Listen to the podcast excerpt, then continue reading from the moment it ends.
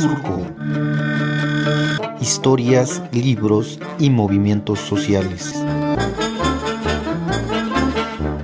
Conducen Nayeli Tello y Oliver Froling.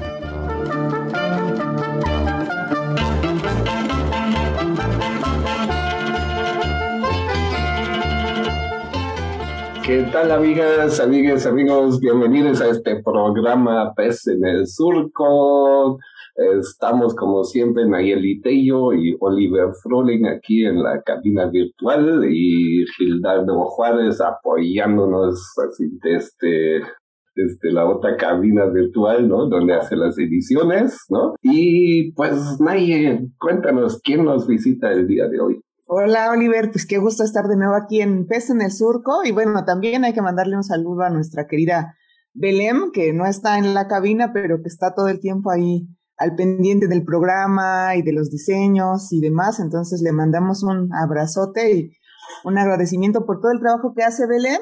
Y hoy, Oliver, tenemos en este programa a una invitada pues que tengo mucha emoción de poder entrevistar porque a inicios de año encontré su libro así pues en una librería. Eh, yo ya iba de salida y de pronto vi la, la, tapa que es además muy, muy bonita y dije, ah, me lo llevo. Y la verdad es que me gustó un montón y luego pues ahí muy amablemente Karen Villeda aceptó estar en esta entrevista, así que muy, muy bienvenida Karen, ¿cómo estás? Hola, hola amistades, hola Oliver, hola Nayeli, gracias por invitarme, gracias también por lo que dices de la portada del libro, muchas gracias. Bueno, pues les platicamos a quienes nos están escuchando que Karen Villeda eh, nació en, en, Tlaxcala, es poeta y net artist, es un concepto que yo no conocía, este, luego ahí me puse a buscar tantito en el internet, pero bueno, este, Karen, ahorita nos platicas de qué se trata esto de ser net artist y bueno, pues es colaboradora, ha sido colaboradora en distintas revistas como Letras Libres, Crítica, Complot, Punto de Partida, Tierra Adentro, entre, entre otras. Has tenido bastantes premios, sobre todo en, en, cuentos y poesía, Karen. Y este libro del que vamos a estar hablando particularmente, que se llama Anna y Hans, es el, el quinceavo Premio Nacional de Poesía Ignacio Manuel Altamirano. Es un libro que salió el año pasado, en el 2021. Y bueno, pues platícanos, Karen, este, ¿qué es esto primero que nada de ser net artist? Gracias, María. Yo creo que esa semblanza está un poco desactualizada ¿no? en, cuanto al concepto de net artist. Eh, yo lo que hice durante mucho tiempo también fue literatura digital. Me interesaba sobre todo la forma en cómo eh, lo multimedia podía dialogar con la literatura. Entonces tengo algunas piezas de literatura electrónica, eh, tengo una serie de, de, juegos que están vinculados también con el lenguaje, que pueden ser consultados en línea. Tengo incluso una pieza eh, en la que lo que hacemos es también un aspecto, eh, revisar un aspecto muy lúdico de Twitter y bueno, yo podría extenderme muchísimo. Sí, sí, y bueno, tengo esa serie de piezas digitales, ¿no? Pero prácticamente puedo decir que, soy poeta antes que todo y antes que nada. Sí. Pues bienvenida, Karen. Y uh, pues dijiste que eres poeta. ¿Cómo surge tu interés en la poesía? Eh, tuve la fortuna de crecer eh, en, la casa de mis abuelos maternos, que eran grandes lectores y también eh, eran personas que cultivaban mi curiosidad. Y con ellos fue eh, con quien con quienes yo tuve, acceso a mis primeros libros, a mis primeras lecturas.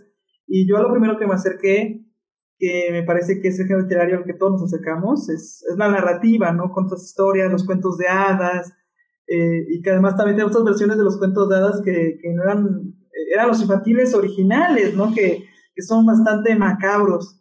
Entonces mi abuela me contaba estos cuentos, mi abuela, mi abuela me leía en voz alta y mi abuelo también, y eso era eh, una parte importante de, mi día a día, de, mi formación, no solamente como persona, ¿no? sino también ya cuando surge un interés posterior en, en, querer ser escritora, eh, yo diría que también me acompañé mucho de la Biblioteca Estatal de, Tlaxcala, que cuenta con un acervo literario, eh, pues, bastante, bastante interesante. no es muy vasto, pero lo que hay es, es, bastante interesante y fue ahí donde empecé también a descubrir a, escritoras como Elena Garro, a poetas como Silvia Plath, eh, Alejandra Pizarnik, Anne Sexton, que han sido escritoras que me han marcado a mí eh, también personalmente. Y fue cuando empecé yo a, escribir, a, tener, a interesarme, ¿no? Ya en la adolescencia, eh, asistí a un taller en el que pues llevábamos nuestros primeros textos, ¿no? Que, que apenas tuve la oportunidad de revisarlos porque hice limpieza profunda en la casa de mi madre.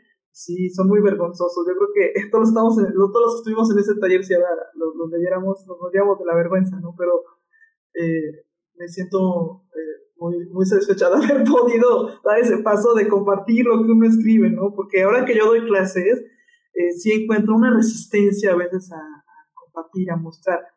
Y si uno no enseña, pues no lo estamos leyendo y entonces tampoco uno puede crecer eh, como escritor, ¿no? Y, y, sí, así inició, inició mi camino en la literatura. Pues me parece bien importante esto que, que dices hacia el final de que si uno no enseña lo que escribe no puede crecer, porque hemos tenido también a varias compañeras que escriben de, de distintas partes del, del, país y también de Oaxaca y a veces eh, pues coincidimos en que es muy difícil dar ese paso, ¿no? En que te lean, en mostrar lo que has escrito, entonces creo que esta es una buena cosa para decir, por eso es que hay que animarse también a hacerlo, ¿no? Este, Karen, pues justo este libro del que vamos a estar hablando em, tiene, digamos, como, como eje central el tema del espectro, espectro autista y en particular el Asperger. Entonces, em, queríamos, antes de entrar ya de lleno al libro, saber un poco cómo te surge el interés por, por este tema, ¿no? y además por abordarlo este, desde la poesía. Sí, eh, yo creo que todos nosotros tenemos estas vidas soñadas, ¿no? Que, que no pudimos llevar a cabo porque solo tenemos una vida. Y a mí me hubiera encantado ser historiadora, fíjense. Eh, me encanta la historia, me encanta, me encanta la historia. Entonces también en la casa de mis abuelos, eh, eh, pues yo tenía un abuelo que, que, me contaba estas historias de la Segunda Guerra Mundial, por ejemplo, ¿no? Que veíamos documentales juntos y me explicaba a mí qué era lo que había sucedido. me fascina la historia. Y tengo también una obsesión por ciertos personajes que pueden parecer polémicos, como en el caso del doctor Hans Asperger. Entonces, en un inicio, eh, yo debo confesarles que este libro iba a ser un libro de poesía eh, en base a una biografía imaginaria del doctor Hans Asperger. Y como ustedes también saben, hay infinidad de información sobre Hans Asperger. Nada más tienes que teclearlo y bueno, Google nos arroja miles de resultados. Conforme yo, yo, conforme yo fui adentrándome más en su vida, leyendo más fuentes, encontrando personas, eh, artículos, digamos, eh, fuera de este canon histórico en el que estaba insertado el doctor, porque él eh, todavía en la actualidad es esta figura que descubre el trastorno de Asperger, por el cual se le da su nombre lo cual hay que corregir que no fue él quien lo descubrió, que ya había una serie de científicas rusas trabajando en estos trastornos del espectro autista, que estaba eh, eh, Leo Jenner también trabajando el mismo tema en Estados Unidos, ¿no? Eh, como sucede en el concepto internacional, un hombre no es una isla solitaria, ¿no? Generalmente ya estos trabajos pues suelen estar en conjunto, ¿no? Ahora que tenemos internet, que la globalización, uno ya se puede enterar de cómo se van conectando estos puntos, ¿no? Pero en ese entonces él, surge como esta figura pública, como esta eminencia médica que estaba trabajando el trastorno de Asperger, ¿no? Que lo llamó en un inicio la psicopatía autista de la infancia. Y lo que a mí me empezó a llamar la atención a la vez que me aterraba era saber que el doctor había tenido una posible participación en los problemas de higiene racial durante el fascismo en Austria. Y fue así que yo también empecé a indagar un poquito más en esta fase, ¿no? En esta, esta dualidad humana que todos tenemos, ¿no? Y que aparece en Asperger y que ya después ha salido estos últimos años y que incluso ha aparecido que es un escándalo, ¿no? Que él haya participado en estos programas de exclusión, en estos programas que básicamente eran, eh, pues, programas de, de, de asesinato sistémico, ¿no? Contra la propia población. Y empecé también a leer muchísimo más sobre los artículos médicos. Y bueno, lo que también terminó por horrorizarme por completo fue la cuestión de que él creía que esta psicopatía autista de la infancia o trastorno de Asperger, como fue nombrado ya eh, eh, por él, años después, solamente podía presentarse en niños varones, porque para él tener trastorno de Asperger era un signo de una inteligencia superior de la cual carecíamos las mujeres. Entonces uno se acerca a leer eh, su tesis, sus artículos, médicos y hace estas afirmaciones sin, pena ni miedo, ¿no? Es claro que también en esa época pues, nadie lo podía confrontar, ¿no? Entonces, estamos hablando de que esta historia patriarcal de la medicina que se ha escrito sin nosotras las mujeres, este es un caso, ¿no? El del doctor Hans Asperger. Pero ¿cuántos casos hay? Yo podría ahorita eh, contar lo, de la vacuna, ¿no? Las vacunas contra el COVID, que han afectado los ciclos menstruales de nosotras las mujeres y apenas están iniciando las investigaciones, ¿no? Al respecto. Y ya cuando llegué a, enfrentarme a la realidad de este personaje, eh, me pareció muchísimo más, importante escribir un libro donde yo expusiera el sexismo médico.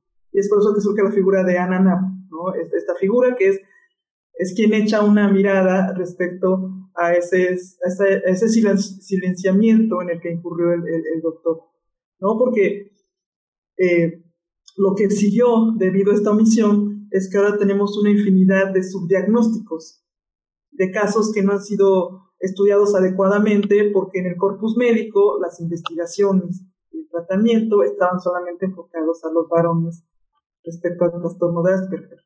Ya fue como surge también la, figura de, de Anna ¿no? Entonces tenemos estas dos voces que yo empecé a trabajar, Hans Asperger con Anna y ya posteriormente este libro eh, pues avanzó muchísimo más cuando tuve la fortuna de contar con la beca de jóvenes creadores y bajo la tutoría de la maestra increíble y generosa que es Pura López Colomé, pude avanzar muchísimo más en este libro, ¿no?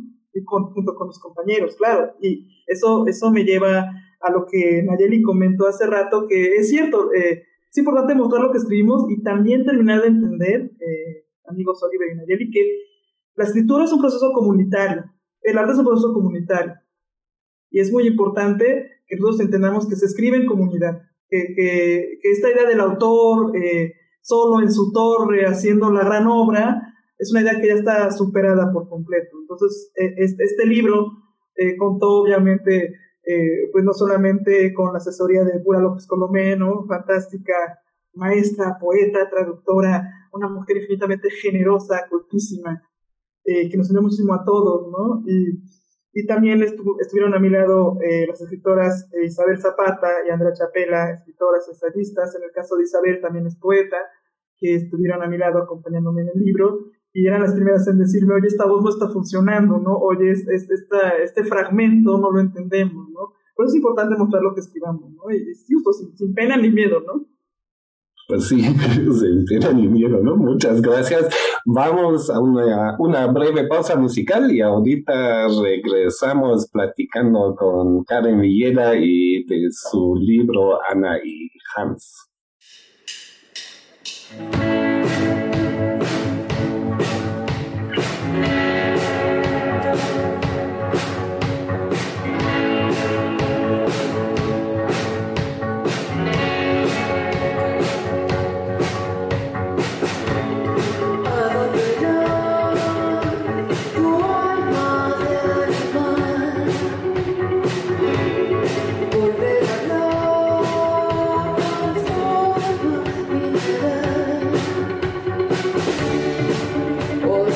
quando canto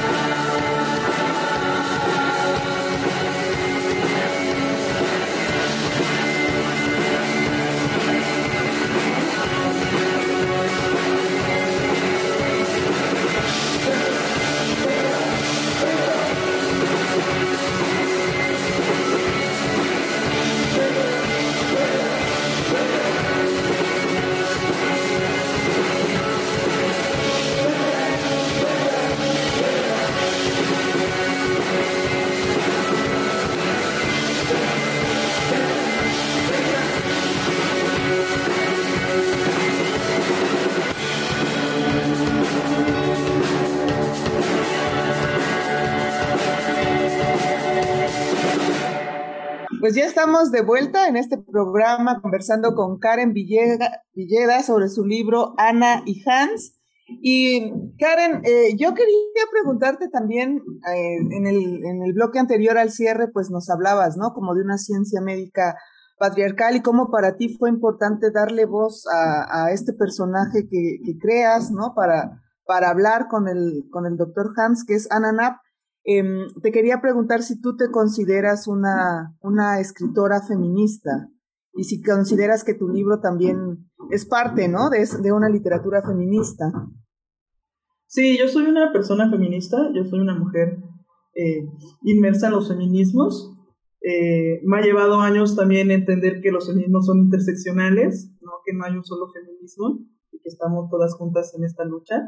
Y este libro, más que nada, Anna Hans tiene una postura política, la cual es cuestionar el sistema en el que estamos y sobre todo preguntarnos por qué estos otros lenguajes, ¿no? estos otros lenguajes eh, conocidos como neurodivergentes, no aparecen incluidos ¿no? y, solamente hay un, un, lenguaje que es el que decide qué palabras vamos a usar, el que se decide sobre qué temas vamos a hablar y el que se decide a quiénes vamos a silenciar qué voces vamos a silenciar y qué otros lenguajes también vamos a silenciar. Y eso me parece muy, muy importante de que eh, todos nosotros terminemos de, entenderlo porque la inclusión es sumamente necesaria. Y entonces en este libro, al menos en este libro, en el mundo ideal de este libro, ¿no? Eh, lo que hay en este libro es esta, esta serie de lenguajes que terminan conviviendo, que terminan aprendiendo uno del otro, ¿no? que eh, termina habiendo un diálogo. Entonces, por supuesto que este libro tiene una postura política. Entonces, el personaje de Ana de tu libro también eres como tú, de alguna forma, de sí. Sí, sí, sí, sí así es, Oliver. Fíjate que eh, eh, yo tenía eh, la voz mucho más trabajada de Hans en un inicio, sobre todo porque sobre el doctor Asperger hay infinidad de fuentes, como acabamos de comentar. ¿no? Era muy fácil documentarse, era muy fácil investigarlo y tenerlo todo ahí, ¿no? en la primera mano. Y en el caso de Ana, que era un personaje ficticio, que lo estaba inventando yo. Tuve que incluir elementos personales también porque hay muchas menos fuentes eh, respecto a, hay muchos menos estudios eh, respecto al trastorno respecto autista en, en niñas, por ejemplo, ¿no? Eh, hay también muy poca investigación todavía.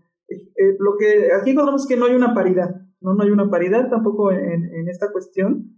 Y yo también me tuve que acercar y, y, terminar de entender que en algún momento eh, me parece que cuando todos estamos en este terreno maravilloso y aterrador que es la infancia, nos sentimos excluidos, ¿no? De entrada no podemos comunicarnos con este mundo adultocéntrico. Y de entrada también cuando eh, una niña o un niño presentan algún rasgo diferencial, ¿no? Ya ni siquiera estamos hablando aquí de un síntoma que revele alguna enfermedad o de alguna característica neurodivergente, eh, ese niño o niña es inmediato excluido, ¿no? no está encajando en este mundo adultocéntrico en el que vivimos. Entonces, eh, por ejemplo, una, un, paralelismo que hay entre Ananap y yo es que Ananap, la niña, tiene su colección de piedras, yo tengo una colección de piedras, por ejemplo. Y también está esta constante confrontación respecto a lo que eh, Ananap le, dice al doctor Hans Asperger que por qué no puede hacer tal o cual cosa, ¿no? Y yo recuerdo mucho también cuando era una niña que, que por ejemplo, en la escuela nos impedían subirnos a los árboles porque traíamos falda. Estamos también hablando de esta, estas exclusiones que están sistemáticamente, ¿no? Eh, por algunas actitudes, comportamientos o incluso eh, lenguajes, ¿no? Como generalmente los niños venían suelen ser silenciados, suelen ser silenciados sistemáticamente, no se les escucha, ¿no?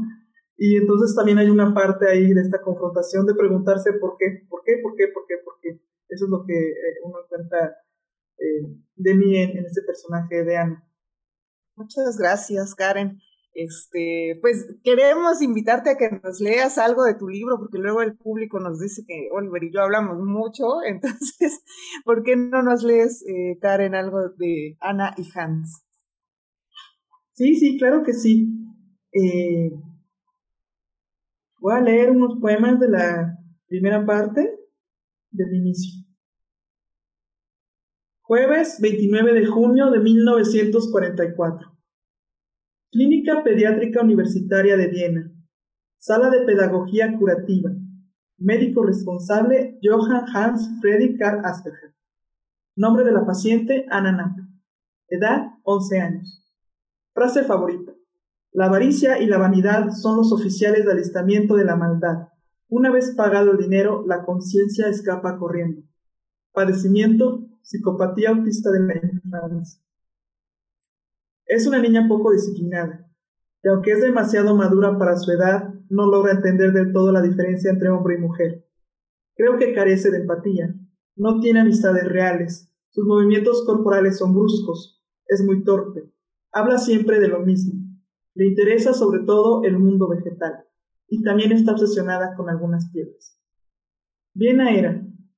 Era una serie de calles, calles por tales y cuales. ¿Cuáles calles? Por tal y cual calle estaba el hospital, hospital al que llegaban niños, niños en peto, en peto y un suéter, un suéter verdísimo, verdísimo, verde agua, agua con tela de piqué, piqué y calcetines de rombitos, rombitos elegantes en lana, lana como el suéter del doctor Johann Hans Friedrich Karl Asperger. Y Asperger es lo que tienen, tienen, les decía. Decía con sus lentes, lentes de fondo de botella, y este fondo como una revelación, lo que se oculta y se dispersa con la mirada. Él no podía verlos tal y como son. Son las bombas, bombas como la de Karplatz, Karplatz y su antigua bomba de agua, agua verde, verdísimo, verdísimo suéter, suéter con el que el médico se cubría antes de dar un paso hacia atrás. Atrás estaban los nombres, nombres de niños, niños, Matías, Estefan, Michi, Marcel, Leo, Pascal. Un niño, no. Un niño con traje de marinero, no. Un niño de peto y calcetines hasta la rodilla, no. Un niño con pantalones cortos y una chaqueta mira a Hans y le dice, Hans, es que me hacen daño las palabras me hacen y me deshacen. Por cada palabra que digo, tengo menos lengua, porque me la están robando a pedazos. Las digo, te digo las palabras, y te juro que me tengo que morder la lengua con fuerza para quedarme yo con ese pedacito. Las digo y me tengo que decir que, Hans, me hacen daño las palabras. Esa niña que dice o que no dice, porque más bien dice que canta, no dice canta, canta hasta quedarse sin voz, de verdad se queda sin voz. No, no se queda sin voz la estamos escuchando. Y tú, Hans, no cantas. Pero no cantas. Hans, ¿a ti te hacen daño las palabras? Me arde la garganta cada que hablo. Dicen que tengo las mejillas como de manzana, pero yo digo que no. Un niño, no. Un niño entonces en una granja en las afueras de Viena, en las salas del hospital psiquiátrico. Un niño Hans recitando de memoria a Franz Seraphicus Un niño Hans presumiendo que estuvo en el funeral de Beethoven, pero ese fue Franz. Franz Seraphicus Wisswasser era el escritor favorito de Hans. Pues gracias, Karen, por esta, por esta lectura. Y creo que esa es como de las cosas también que es bien interesante, ¿no? En tu libro, como, como de pronto uno lee también eh, de alguna manera alguien que tiene un trastorno, ¿no? Y al final se van mezclando también la voz de, de Hans y de Ana.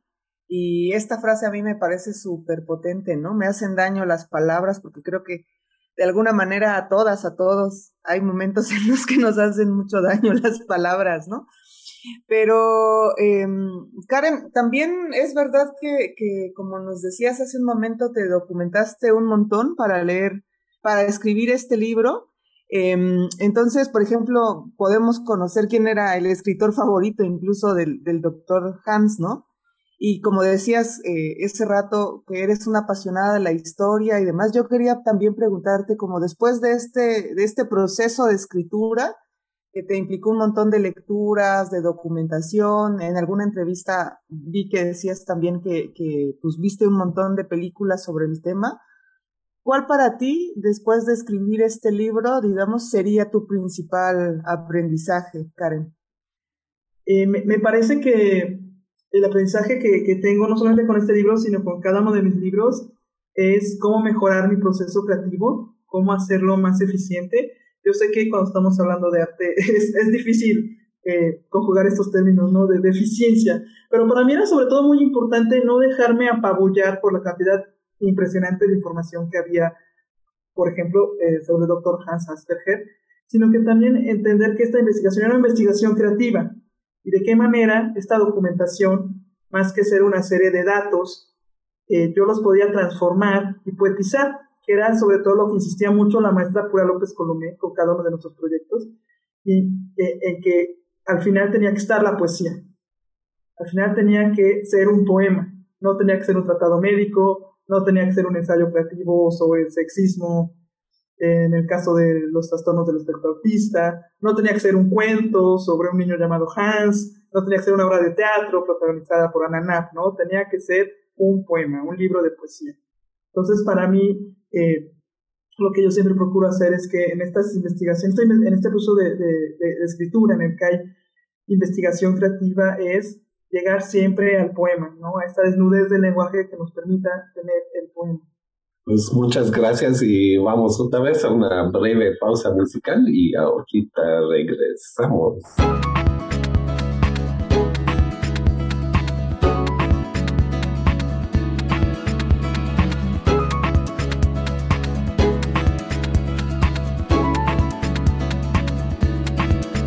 Vale, una vida lo que un sol, una vida lo que un sol vale una vida lo que un sol, una vida lo que un sol vale. Se aprende en la cuna, se aprende en la cama, se aprende en la puerta de un hospital.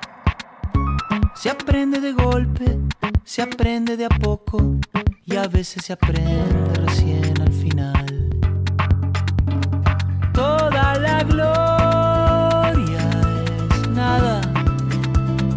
Toda la gloria vida es sagrada. Una estrellita de nada en la periferia de una galaxia menor. Una entre tantos millones y un grano de polvo girando a su alrededor. No dejaremos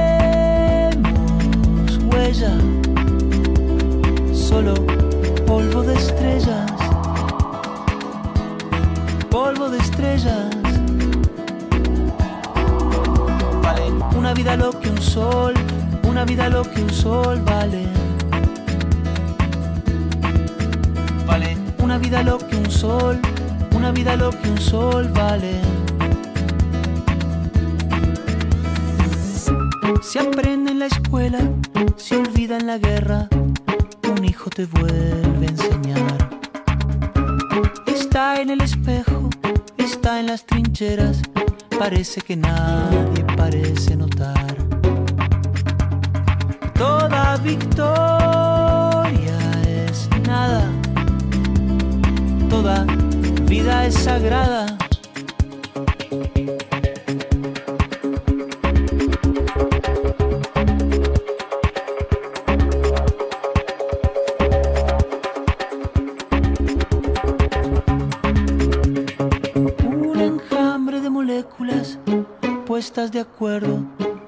Forma provisional. Un animal prodigioso con la delirante obsesión de querer perdurar. No dejaremos huella, solo polvo de estrellas, polvo de estrellas. Oh, una vida lo que un sol, una vida lo que un sol vale. Vale. Una vida lo que un sol, una vida lo que un sol vale. Vale. Una vida lo que un sol, una vida lo que un sol vale. Vale. Una vida lo que un sol, una vida lo que un sol vale.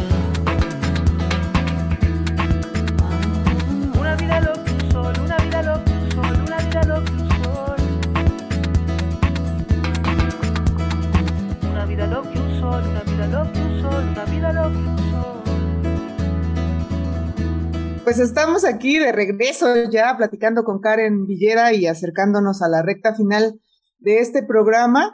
Y Karen, pues nuevamente y aprovechando que, pues podemos tener tu voz como, como autora, queremos escuchar algunos otros textos de este libro, Ana y Hans. Claro, claro, con mucho gusto. Voy a leer unos poemas de la segunda parte. Ana, yo soy. Yo. Soy la palabra con más significados del mundo. Solo tengo un amigo. Es el mismo que con el que estoy hablando. ¿Cómo se llama? Se llama Hans. ¿Y ese Hans quién es? Hans es Hans. ¿De dónde es? De Hans. Entonces, ¿quién es Hans? Hans es caca. No hay A de abuela, ni B de balón, mucho menos C de colegio para Ana. A de oro palustre, B de brocha de zorro, C de casa y corazón sangrante y caca. D de dulce cámara perenne, D de piedras. ¿Piedras? No, no hay una P para Ana, pero hay piedras. O Ana es da, M de nada, nadie de N. A de Ana, Ana, Analto, Andrómeda, Antorchas, Anturio. No me gusta separar las letras, no se ven, no se ven como son en mi cabeza. Tienes que separarlas, me dice Hans. No se pueden tocar en público, está prohibido.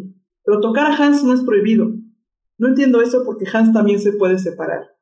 H, A, N, S, Hans. Tal vez sea la bufanda de Hans. Hans quien compró su bufanda en la calle de María Auxiliadora. Auxiliadora era quien no le rezaba. Rezaba Ana. Ana rezaba. Rezaba y parece que nunca termina y es, es así.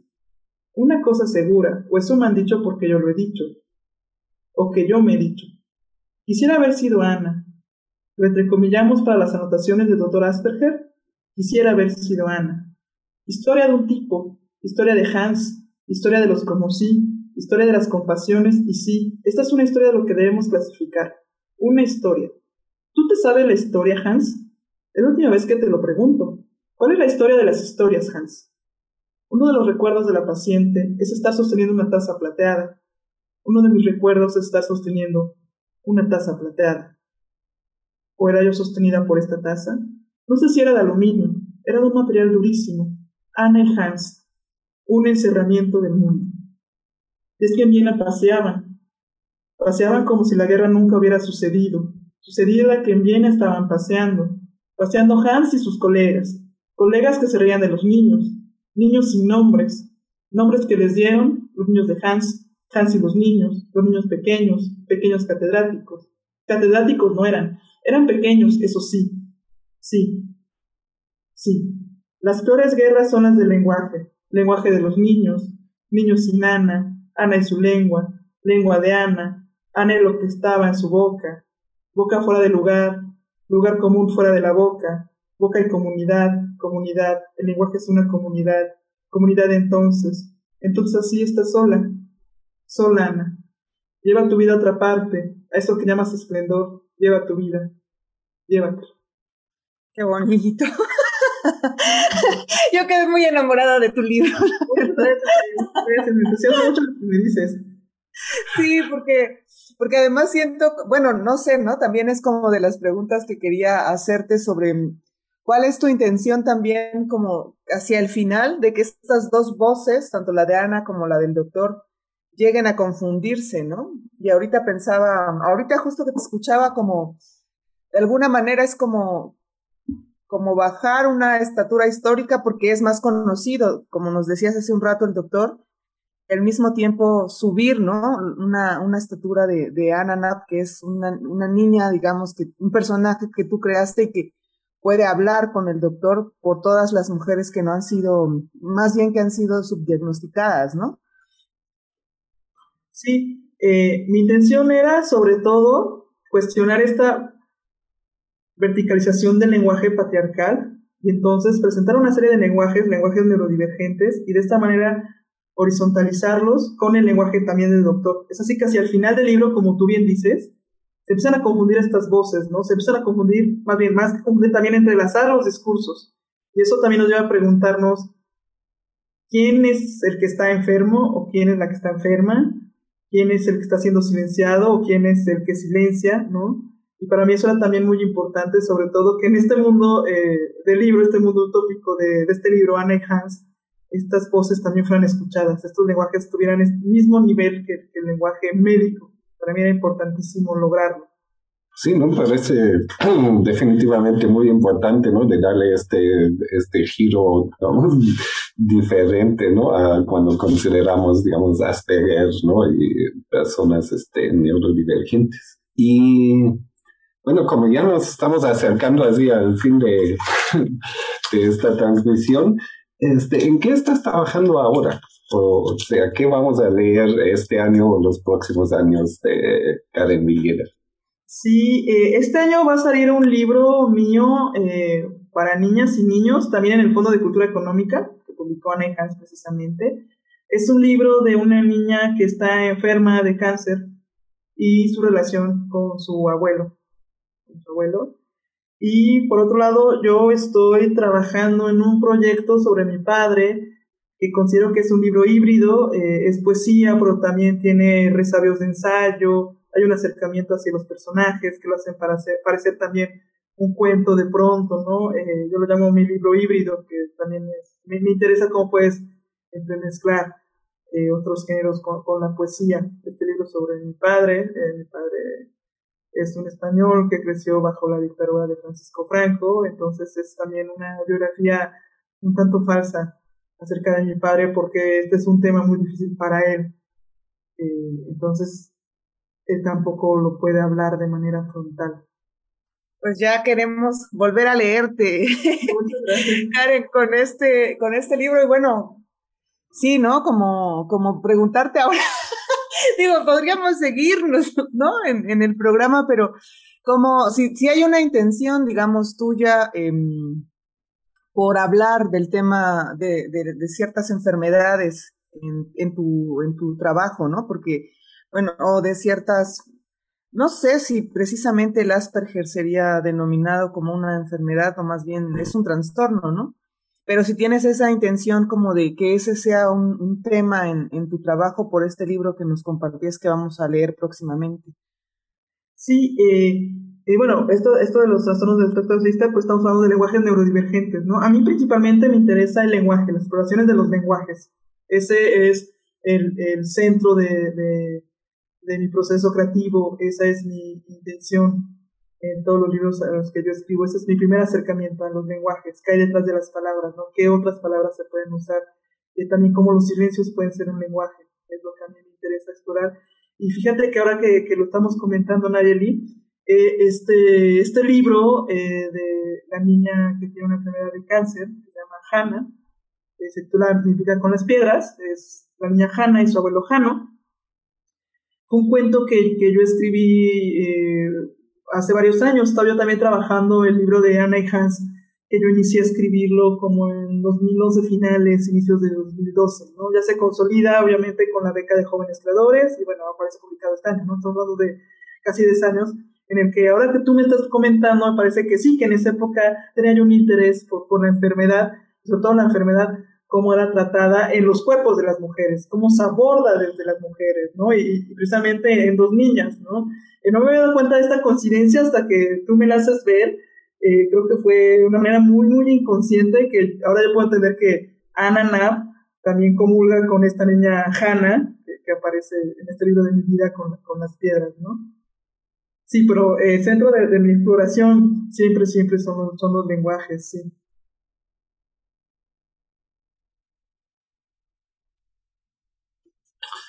Pues entonces nada más nos queda agradecer tu presencia aquí en este espacio virtual, ¿no? Que, que ya nos estamos acostumbrando después de dos años en pandemia, ¿no? Eh, ni sé vamos a regresar al espacio físico de, de nuestro estudio, ¿no? Pero pues muchísimas gracias, ¿no? Suena muy interesante tus proyectos, ¿no? Y la verdad, este, sí vamos a, bueno, estamos esperando ya este libro que salga este año, ¿no? Y pues muchas gracias por acompañarnos. Muchas, muchas gracias, Oliver. Muchas gracias, Nayeli, por invitarme. Gracias, Karen. Ay, pues sí, mira, aquí lo tengo. y sí, de verdad, yo ya, había hasta pagado, pues, pero lo, estaba cerca de la puerta. Cuando lo vi dije, no, me lo llevo. y la verdad es que fue, fue muy, muy buena decisión esa de regresarse con el libro. Muchas gracias, Nayeli. ¿verdad? sí, pues ahí te vamos a seguir leyendo, este Karen, y cuando salga la entrevista te etiquetamos porque la posteamos también en Facebook. Sí, Entonces ya te etiquetamos. vale, pues. compartan mis redes, por favor, con mucho gusto, sí, avísenme. gracias, Karen. Muchas gracias, cuídense mucho. Igualmente. Hasta luego. Hasta luego. Hasta luego.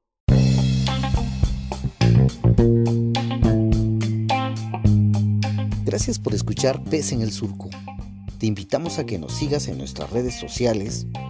En Twitter, búscanos como arroba Pez Surco. Y en Facebook, estamos como Radio Pez en el Surco. O puedes escucharnos como podcast en Spotify, iTunes o Google Podcast. Sintonízanos la próxima semana. Producción, Surco Asociación Civil y el colectivo editorial Pez en el Árbol.